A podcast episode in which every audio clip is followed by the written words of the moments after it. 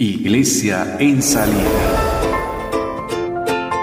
Saludo muy especial para cada uno de ustedes. Sean bienvenidos a este programa de la Arquidiócesis de Tunja, Iglesia en Salida. Damos inicio a un nuevo proceso formativo, pues así lo resalta la meta de este año en nuestra iglesia particular, revitalizar el proceso de evangelización mediante el análisis de la realidad, el redescubrimiento y fortalecimiento de la propia identidad bautismal y la revisión de procesos y estructuras parroquiales y diocesanas. Pues bien, mediante este podcast se quiere ayudar a cada agente de pastoral a redescubrir y fortalecer la propia identidad bautismal. Este será el fuerte de este programa. Nos sumergiremos en el tema del bautismo y así lograr en cierta manera volver a ese primer paso como cristianos, al inicio de un largo proceso de formación cristiana.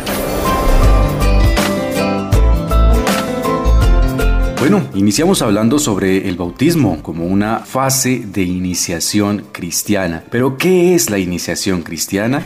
Los tres primeros sacramentos de la iglesia, el bautismo, la confirmación, la Eucaristía, aparecen desde el principio formando parte del proceso que se debe seguir para hacerse cristiano, es decir, de la iniciación cristiana. En realidad, ellos son la culminación del proceso y encaminan mejor que ningún otro elemento todo el sentido y los contenidos del camino iniciático este en una comunidad como la iglesia que vive del misterio y ella misma es misterio, tiene que revestir necesariamente gran hondura y riqueza. La iniciación cristiana es para hacer cristianos, porque uno no nace cristiano, sino que tiene que hacerse cristiano. El ser cristiano no es un hecho de naturaleza, sino algo que sobreviene a la existencia. Hacerse cristiano es primordialmente injertarse en el misterio de Cristo muerto y resucitado, que no es un mito, sino un acontecimiento salvífico histórico. La iniciación cristiana no es otra cosa que la primera participación sacramental en la muerte y resurrección de Cristo. Esto equivale a hacerse miembro del cuerpo de Cristo, que es la iglesia. La iglesia no es un grupo social más, ella misma es misterio, sacramento de la redención universal. Se precisa una iniciación para entrar en ella. El ideario de la iglesia es un depósito de fe revelado que se transmite a través de una tradición viva y sus misterios son sacramentos en sentido estricto. Hacerse miembro de una comunidad local que es solidaria de otras comunidades significa entrar en la comunión de la Iglesia Universal. Pero, ¿quién es el agente de la iniciación?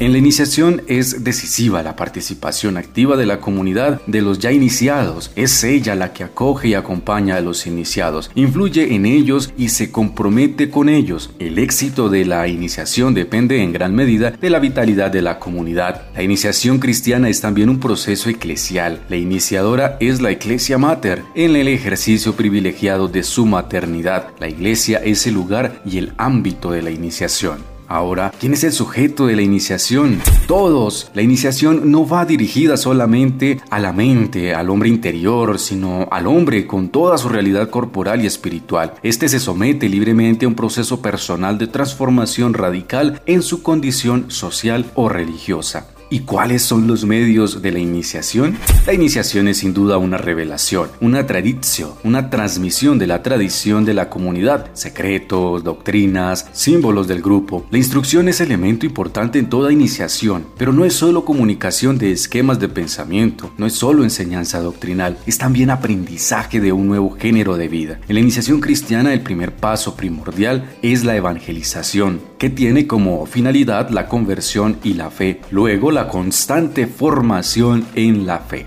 La iniciación es un proceso, es solo comienzo de una experiencia destinada a continuar, aún terminado todo el proceso. La iniciación se considera solo virtual, la iniciación efectiva viene después y dura toda la vida. Se necesita tiempo para purificar las motivaciones, consolidar la conversión, madurar la fe, habituarse al género de vida de los cristianos, identificarse con la iglesia.